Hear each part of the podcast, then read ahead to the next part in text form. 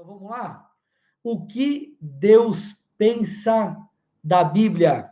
O que Deus pensa da Bíblia? É um nome um tanto curioso, né? Para a gente dar para uma live, mas esse é o tema da live de hoje. Você vai entender o porquê. Qual que é o meu intuito aqui nessa nossa conversa de hoje? É fazer você entender o que o Senhor pensa das Escrituras usando a própria Escritura para isso. Eu quero usar a própria Bíblia para respaldar aquilo que o Senhor nos diz sobre a própria palavra, sobre a própria Bíblia. Então, para a gente poder avançar nessa, vamos dizer assim, nessa opinião de Deus sobre as Escrituras, eu quero trabalhar basicamente quatro tópicos aqui com vocês, tá, gente? Então a gente vai trabalhar aqui, ela é uma live um pouco mais de ensino, a gente vai conversar bastante. Eu peço que você preste atenção, obviamente, a gente não vai conseguir entrar de uma maneira profunda nesses pontos, tá? A gente vai trabalhar de uma maneira talvez ali um tanto mais superficial para dar, na verdade, um panorama, uma visão geral e eu vou indicar até material aqui para vocês, para que vocês possam mergulhar naquilo que a gente vai falar aqui agora, tá bom? Então vamos lá. Quatro pontos nós vamos trabalhar aqui hoje sobre a Bíblia. Primeiro, a autoridade da Bíblia. Segundo, a veracidade e inerrância da palavra. Terceiro, a clareza e a suficiência das Escrituras.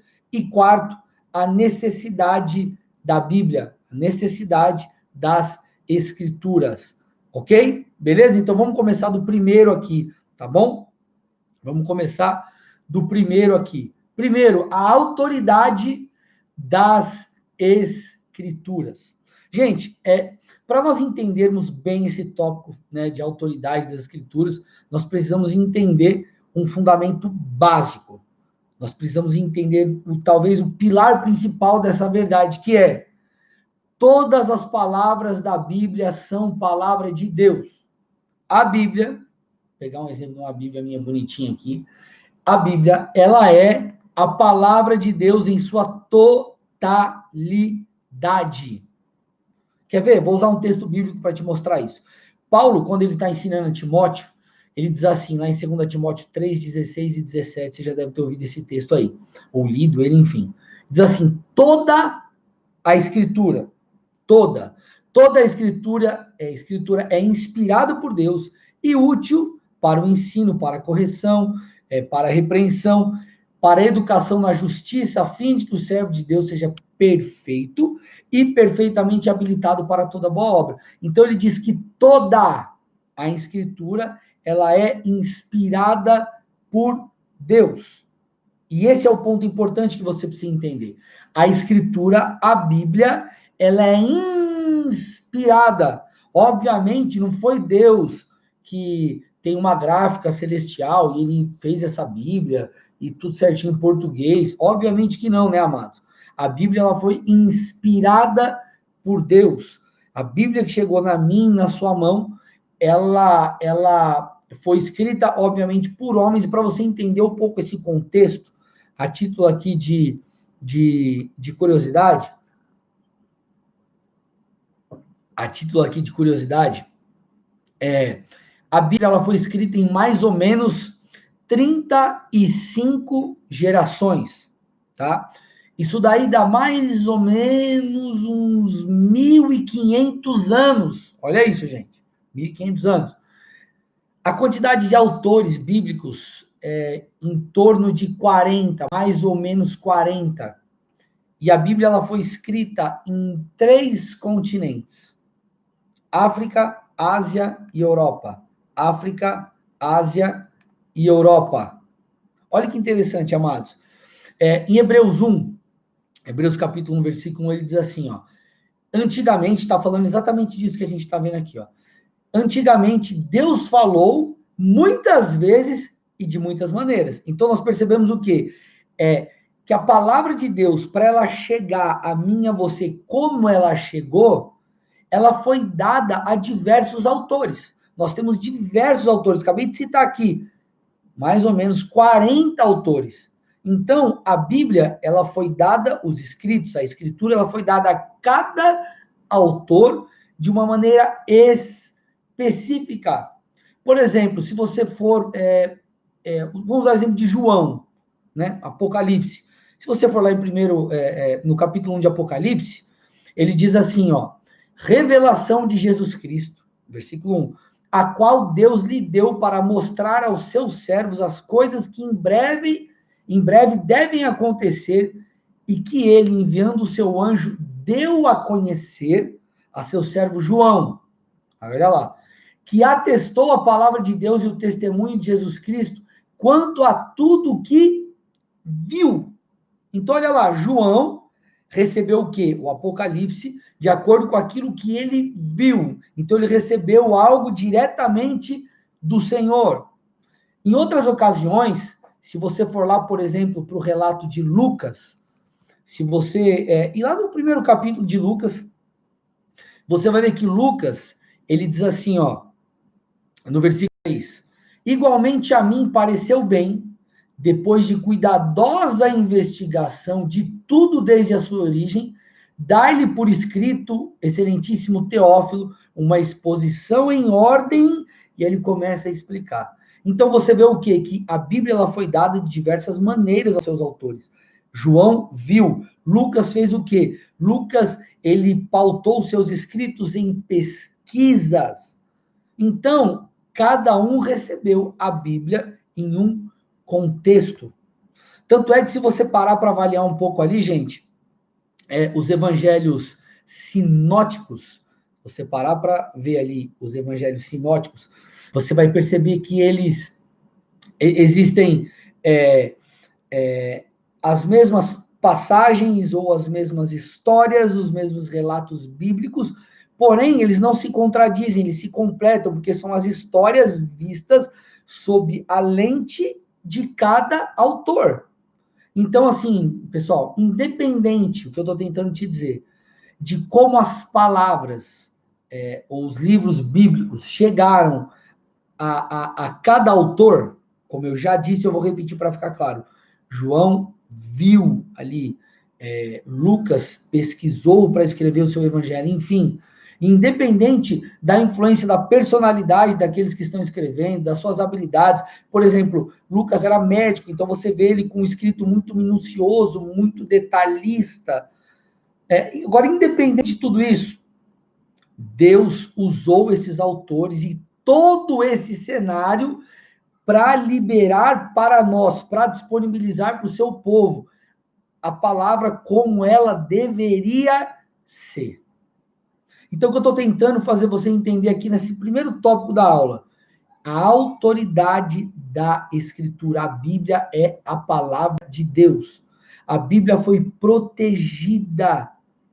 E daqui a pouco eu vou falar sobre mais algumas evidências, mas olha isso, gente mais ou menos 35 gerações, mais ou menos 1.500 anos é, a Bíblia foi escrita, mais ou menos 40 autores, três continentes, e a Bíblia está aí. Amém? Eu vou falar sobre isso daqui a pouquinho, mas só para você entender o que é considerado escritura, só para a gente pautar e fundamentar algo aqui, já que é uma aula, para a gente deixar algo bem estruturadinho. Tá bom? É, o que é considerado escritura?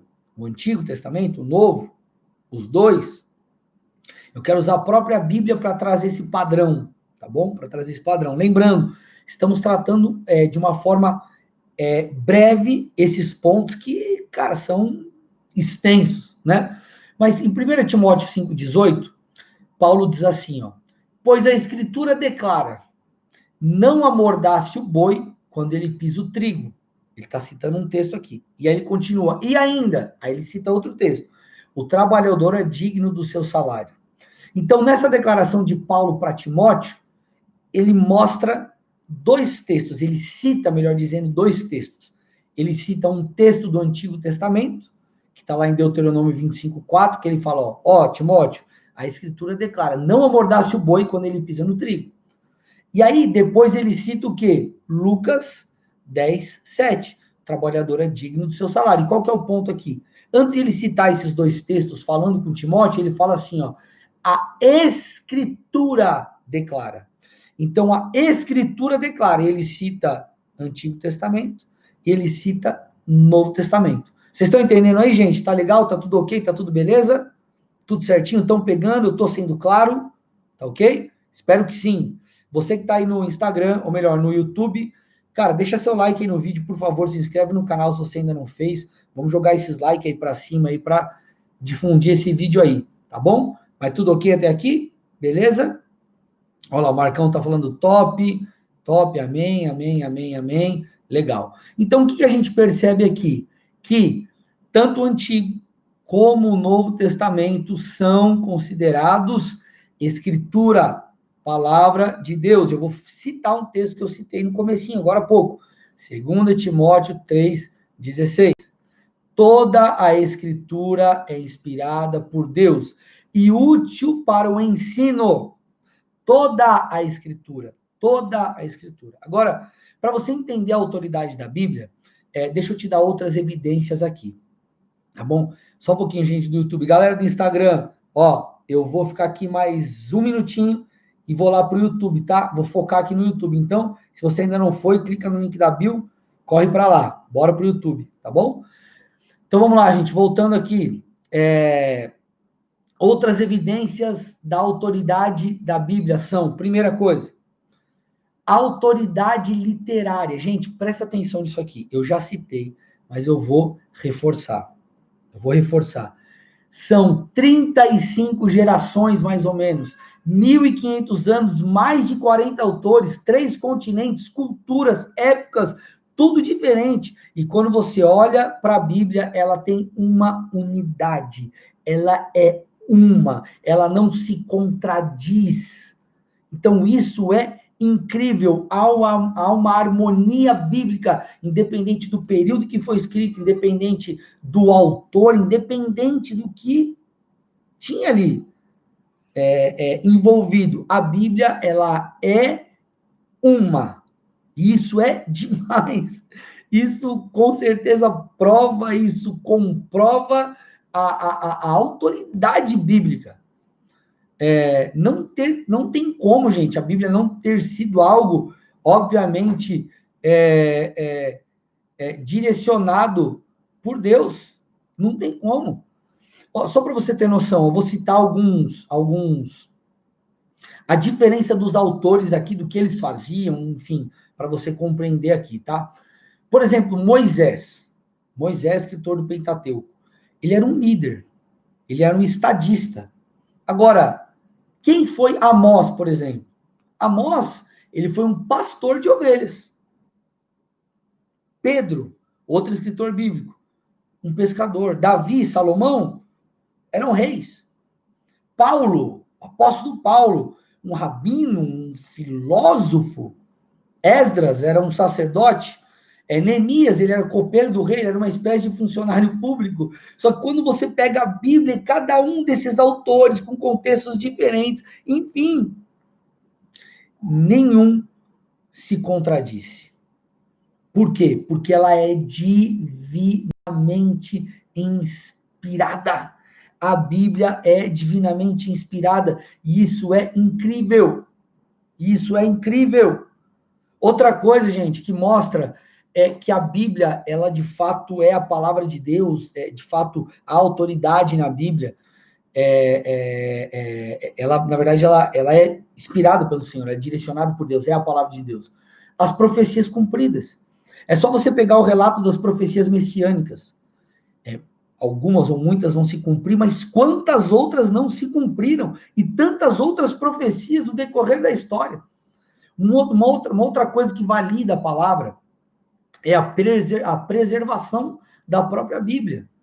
Gente, a Bíblia é atualmente o livro mais lido do mundo, mais vendido do mundo. A Bíblia ultrapassou guerras, contextos difíceis, conflitos, enfim. E ela está aí, fazendo o quê? Que é uma, um outro indicativo. É, mudando ou transformando pessoas. E essa é talvez a maior, uma das maiores características da Bíblia, que é o seu efeito transformador. Cara, você pode ler um livro, pode ser muito legal, enfim, pode ser muito 10, muito top, mas a Bíblia, ela tem um efeito transformador. Gente, tudo isso atesta não, não apenas é, para aquela certeza e convicção de que a Bíblia é real, mas que a Bíblia ela é a verdade. E como verdade, ela é o aferidor final de todas as outras supostas verdades. Então, todas as supostas verdades, elas precisam passar pelo crivo da Bíblia, porque a Bíblia é a verdade. Gente, vocês estão tão quietinhos, vocês estão prestando atenção, estão gostando aí da aula? Tô, tô, tô me fazendo entender aqui. Me dá um feedback aí, pelo amor de Deus. Amém, gente? Olha a Jaque aí, fala Jaque, tudo bem? Amém, gente? Então, a autoridade da Bíblia. Esse foi o primeiro ponto. Segundo ponto aqui, né? Que são dois pontos, é o segundo, mas eles é um que completa o outro aqui, que é a veracidade e a inerrância da Bíblia. Tá? Esse aqui é um pouquinho mais rápido. Vamos avaliar aqui, tá? É, a Bíblia, é, embora escrita, eu já acabei de falar isso, por homens né? Ela foi divinamente inspirada, ela é a palavra de Deus. Ela foi inspirada para ecoar o que aqui na Terra? A vontade do nosso Deus, do nosso Criador, do nosso Pai. Agora, a Bíblia, por ela ser de Deus, por ser inspirada por Deus, por ser a palavra de Deus, ela tem o quê? Acabei de falar sobre a verdade, a veracidade e a inerrância. Gente, é, Tito 1, 2 diz assim: Deus não mente. Na verdade, o apóstolo Paulo escrevendo para Tito, ele fala assim: ó, escrevo na esperança da vida eterna, de que o Deus que não pode mentir, e ele continua. Então ele está falando, Tito, Deus não pode mentir. Olha lá, gente. Se a Bíblia é a palavra de Deus. E Deus não pode mentir, não há erro na Bíblia. Na verdade, quando você vai lá para Hebreus 6,18, é, o escritor de Hebreus ele diz assim: é impossível que Deus minta. É, a possibilidade de Deus mentir, ela não existe. Então, se Deus não mente, não há palavras falsas nas Escrituras. Não há palavras falsas nas escrituras. Então, qual que é o problema? É um problema de da nossa interpretação ou da nossa busca, do nosso entendimento. Daqui a pouco vou falar sobre isso, para você entender também a Bíblia é clara. Mas é, Deus ele não mente. Então, se ele não mente, eu já disse, vou repetir, não há palavras falsas nas escrituras. Inclusive Jesus, o próprio Jesus falou desse caráter é, eterno né, das Escrituras. Está lá em Mateus 24. Mateus 24, 35, Jesus disse assim: ó, Passará o céu e a terra, mas as minhas palavras não passarão. Passará o céu e a terra, mas as minhas palavras não passarão. O Josimar está falando assim, ó, na Bíblia nós cremos até na fitinha, ó. É, crer de capa, ó, aqui, ó, capa contra capa, é isso aí, glória a Deus, isso aí, gente. Então, o que, isso aqui está mostrando?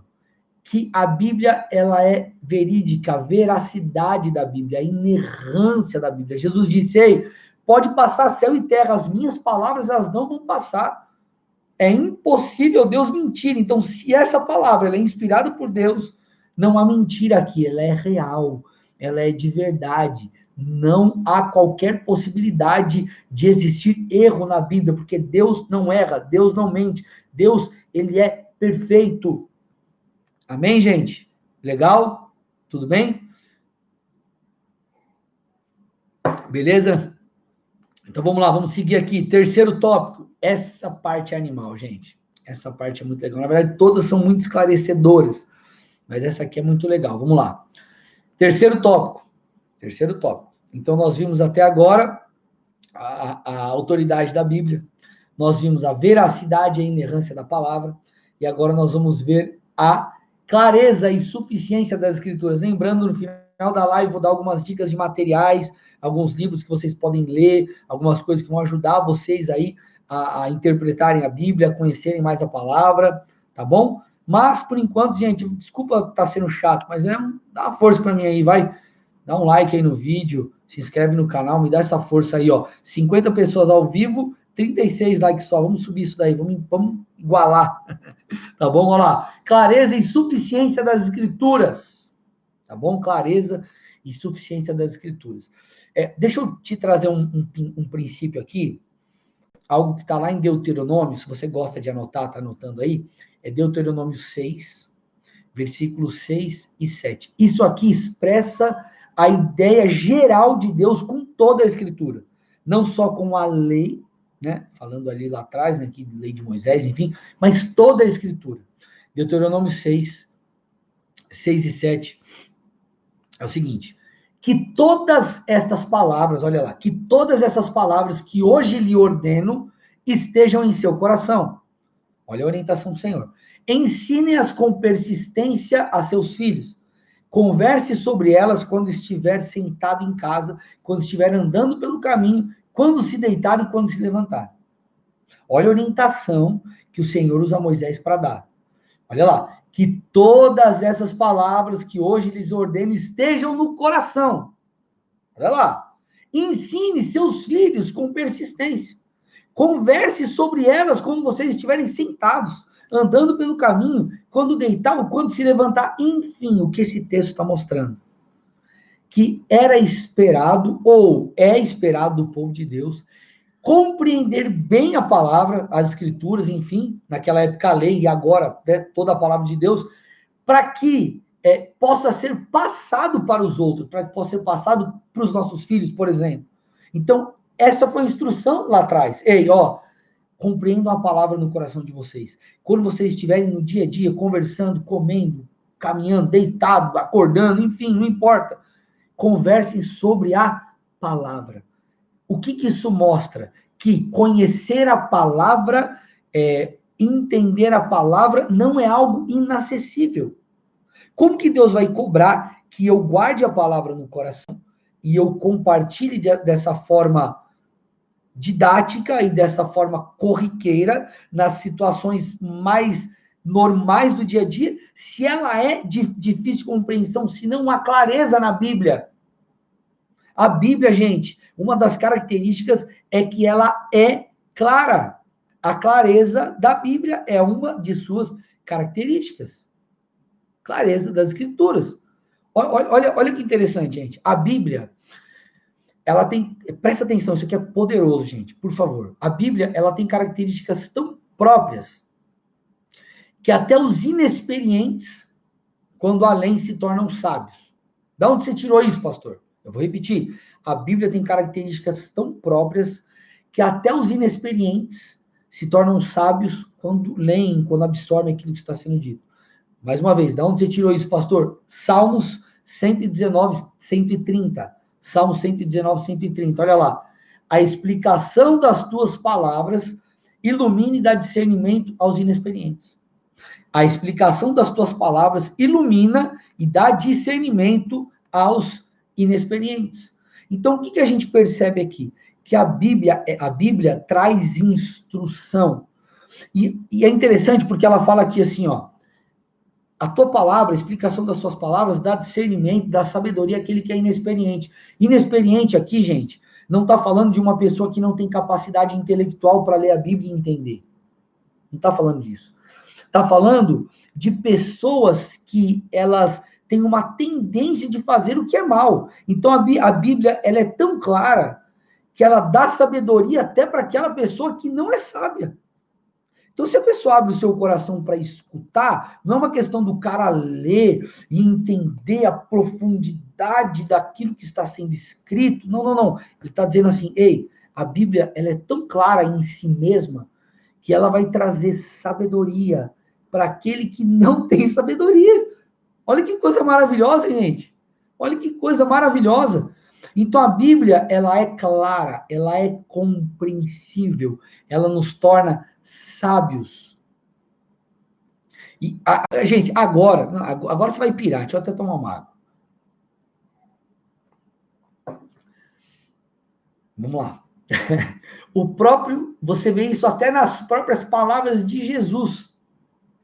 Quando Jesus, às vezes, ele se via em algum embate, em alguma treta ali, enfim, às vezes teológica, vamos dizer assim, é, em relação a alguma escritura, obviamente, né, do Antigo Testamento ali, a lei e tudo mais, você vê diversas vezes Jesus respondendo da seguinte forma: Ei, você vê, por exemplo, Mateus 12 isso. Vocês não leram? Tipo, vocês não leram a escritura? Vocês não entenderam o que está, está, está dito ali? Então você vê Jesus simplesmente falando: Ei, não há dificuldade de se entender. Está lá. A Bíblia, ela é clara. Ou a lei ali, ela era clara. Ela é clara. Agora, a gente precisa deixar algo bem estabelecido aqui.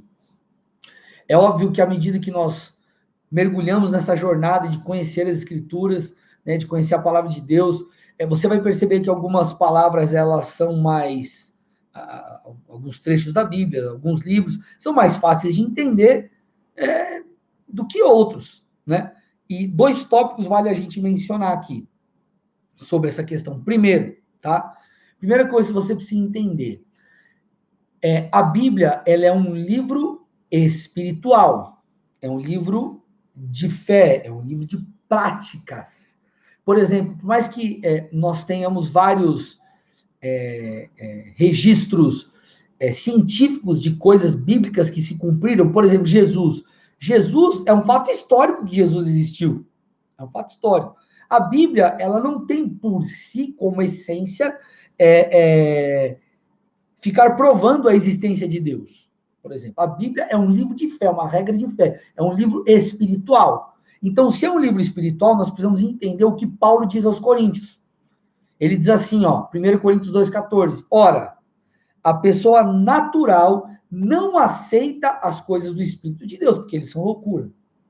E ela não pode entendê-las, porque são, porque elas se discernem espiritualmente, elas são discernidas espiritualmente. Então, muitas das coisas, elas precisam ser discernidas espiritualmente. É muito interessante, porque eu lembro, eu estudei no Colégio Batista, e nessa época eu ainda não tinha entregado minha vida a Jesus Cristo, eu não tinha esse entendimento tudo mais, mas estudei no Colégio Batista. Eu lembro que um colega meu, é, ele foi, é, foi na minha casa e ele tirou, ele tinha uma Bíblia na mochila. Eu peguei, olhei, eu falei, cara, como que você lê isso? Não é tipo, como que você lê, né? Eu vou abrir, vou ler. Não é isso. A minha pergunta era, cara, tipo, como que você entende?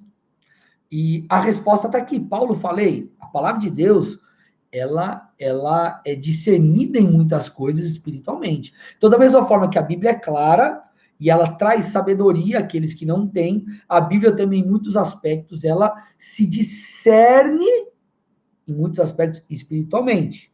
Amém, gente? Legal? Beleza? Estão pegando aí? Então, esse é o primeiro ponto, tá?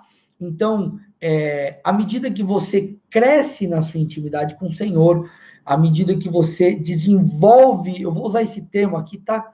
Não é um termo que eu gosto muito, mas a sua espiritualidade, vamos dizer assim, você está entendendo o contexto que eu estou dizendo isso? É, você e eu, nós crescemos no discernimento, no conhecimento, no entendimento da Escritura. Agora, segundo ponto claro que a gente precisa ter aqui. É, é óbvio que para algumas questões nós vamos precisar estudar, né? Então, é, nós vivemos aqui, por exemplo, no Brasil, nós estamos em 2020. Existem coisas que elas eram era de fácil entendimento, que fazia parte do povo lá daquela época, do convívio daquela época, de, de, de, da mentalidade daquela época, do contexto cultural, social, econômico daquela época, e muitas coisas para nós compreendermos e conseguirmos fazer ou trazer uma aplicação prática, nós vamos ter que entender o contexto de lá. E você vai ter que ter o quê? Bíblias de estudo, você vai ter que ter materiais, daqui a pouco eu falo sobre isso, para você poder cavar um pouco mais fundo aí, tá bom? Em algumas coisas você vai ter que entender um pouco de exegese. O que, é exegese? É você entender o sentido das palavras, né? Então, por exemplo, tem palavras, a, a, a, o Novo Testamento, por exemplo, grego, o, foi escrito em grego, então a Bíblia em português é uma tradução. Então, tem palavras no grego que nós não temos equivalente no português. Então, aí você vai um pouco mais a fundo, mas eu falo sobre isso daqui a pouquinho, tá? Mas o que eu estou tentando te dizer, que em alguns aspectos da palavra você vai ter que mergulhar. Você vai ter que entender. Hoje eu estava escutando, por exemplo, podcast do mundo, do mundo do Novo Testamento. quando Jesus chegou, é, como era o mundo, qual, qual, qual que era o contexto, né? Então, quando Jesus chega, o povo é, de Israel está sob o domínio romano, mas esse domínio romano é um domínio, ali vamos dizer assim, militar, regional, mas existia toda a questão, era um império greco-romano, então tinha a questão da helenização, de todo o pensamento grego. Então, quando você compreende isso, fica muito mais fácil você entender alguns, alguns, alguns pormenores. Porém, para a gente fechar esse terceiro ponto aqui, o que você tem que entender? Que, a despeito de todas essas questões além, a Bíblia foi escrita de tal maneira que aquilo que você e eu, que nós precisamos para se tornar um cristão, crer em Jesus, viver como um crente, desenvolver a nossa fé, elas estão claras. São claras. Basta você abrir a sua Bíblia e você ler. A Bíblia é clara. A Bíblia ela contém todas as palavras que Deus quis que seu povo tivesse a cada passo da história. E isso também aponta para quê? A suficiência da Bíblia. Então, a Bíblia, ela é suficiente. Deus trouxe para mim, para você, aquilo que ele queria trazer. Tudo aquilo que nós precisamos saber se encontra na palavra.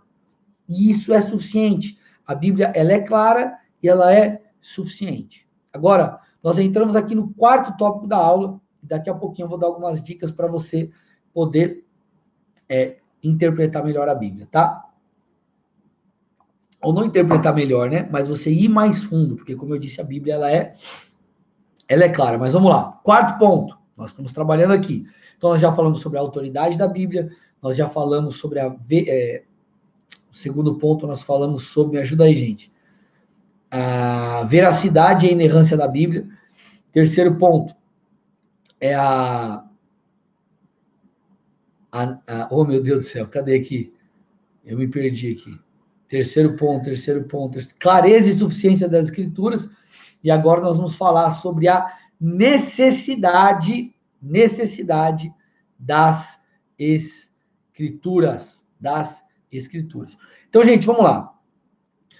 Ó, vamos lá. Não é, não é apenas é verdade que todas as coisas necessárias para que nós cremos em Jesus, é, nos, é, cara, é, nos tornemos cristãos, vivamos, é, é, para que a gente possa viver como um crente de verdade, desenvolver a nossa fé. É, a Bíblia ela não traz só isso com clareza, tá? Não é só isso. É, também é verdade que sem a Bíblia nós não poderíamos conhecer essas coisas. Então, sem a Bíblia, nós não poderíamos conhecer ou saber como se tornar um cristão, como desenvolver a nossa vida espiritual. É, é, é, é cara, nós não poderíamos conhecer isso. Então, a Bíblia, nós precisamos entender, esse aqui é o primeiro, o primeiro ponto dentro desse tópico. A Bíblia é necessária para sustentarmos a nossa vida espiritual. Então, o que nós estamos falando aqui? Sobre a necessidade da Bíblia, das Escrituras. Então, sem a Bíblia, nós não conheceríamos aquilo que a gente precisa conhecer. E isso mostra o quê? Que a Bíblia ela é necessária para sustentar a nossa vida espiritual. Em Mateus 4,4, Jesus ele diz algo muito interessante. Ele diz assim: ó, nem só de pão viverá o homem, mas de toda palavra que procede da boca de Deus. Ali, Jesus sendo tentado no deserto, sendo tentado pelo diabo, ele diz isso. Então, nem só de pão vai viver o homem, mas de toda palavra que procede da boca de Deus. O que Jesus está tentando dizer aqui? Que princípio que ele está estabelecendo? Que da mesma forma que eu preciso, por exemplo, de água e de alimento para é, é, manter o meu corpo vivo, espiritualmente, para que eu me mantenha saudável, eu preciso ler a palavra de Deus. Então, ler a Bíblia é uma necessidade do cristão.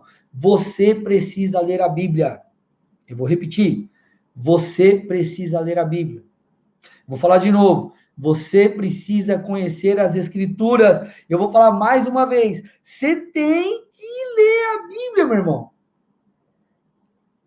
Amém? Jesus está falando: nem só de pão vai viver o homem, mas de toda palavra que procede da boca de Deus. E essa é a palavra de Deus escrita.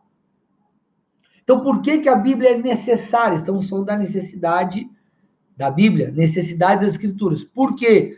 Porque para mantermos, sustentarmos a nossa vida espiritual, nos alimentarmos espiritualmente, nós precisamos conhecê-lo. Segundo ponto aqui, dentro da necessidade das Escrituras. A Bíblia é necessária para o conhecimento seguro da vontade de Deus. Eu vou repetir. A Bíblia é necessária para um conhecimento seguro da vontade de Deus. Você quer conhecer a vontade de Deus para sua vida? Você quer conhecer a vontade de Deus para sua vida? Leia a Bíblia. Pastor, qual é a vontade de Deus para minha vida? Leia a Bíblia. Leia a Bíblia, leia a Bíblia, leia a Bíblia, leia a Bíblia, leia a Bíblia, leia a Bíblia, leia a Bíblia. Você vai ter a segurança de qual é a vontade de Deus para sua vida, para as diversas áreas da sua vida, para o seu casamento, para as suas finanças. Ah, é, puxa, dá um exemplo aqui. Eu perdoo ou não perdoo? Deus, estou com raiva. Imagina como seria complicado. Deus, estou com raiva, o cara me fez mal, o que, que eu faço? Perdoo ou não perdoo? Você ia depender, muitas vezes, do seu discernimento espiritual que muitas vezes é afetado pela sua alma por você estar com raiva ter se sentido prejudicado numa situação, e muitas vezes nós acabamos acreditando numa mentira, que nós não devemos perdoar, por exemplo. Só que que a Bíblia diz? Que nós temos que perdoar, nós temos que amar os nossos inimigos. Se nós não perdoarmos, nós não seremos perdoados. Então, a Bíblia, ela é uma fonte segura da vontade de Deus. Puxa, será que eu tenho. Puxa, meu pai me fez tanto mal, será que eu devo honra a ele? Puxa, meu pai só me fez mal. Ei, meu irmão, honra teu pai e tua mãe, para que se prolongue seus dias na terra. Então você não vai ficar dependendo de um julgamento, entre aspas, ou de um discernimento teu. A Bíblia é a palavra de Deus. E ela é, lá, lá está estabelecida, ou estão estabelecidas as vontades de Deus para mim e para a sua vida. Então é uma fonte segura da vontade de Deus. Então por que, que a Bíblia é necessária? Eu vou voltar e vou frisar. Por que, que ela é necessária? Para sustentar a nossa vida espiritual, para que possamos crescer em Deus e para que tenhamos uma fonte segura da vontade de Deus para as nossas vidas. Agora, qual que é o ponto-chave aqui? Qual que é o ponto-chave? O que tudo isso tem que gerar em nós? Tem que despertar você para a leitura bíblica, meu irmão. Não adianta nada você entender todas essas coisas e você não mergulhar, não despertar para a leitura bíblica. E aqui eu já tô, tô indo para aquela parte que eu vou indicar alguns materiais. Por mais que você goste de ler livros, eu amo ler livros, só você dá uma olhada, tem um estante gigante aqui. Eu, você precisa entender que a Bíblia é a Bíblia. A Bíblia é a Bíblia. E outra, como que você vai filtrar se algo é bom ou não, se você não conhece a Bíblia?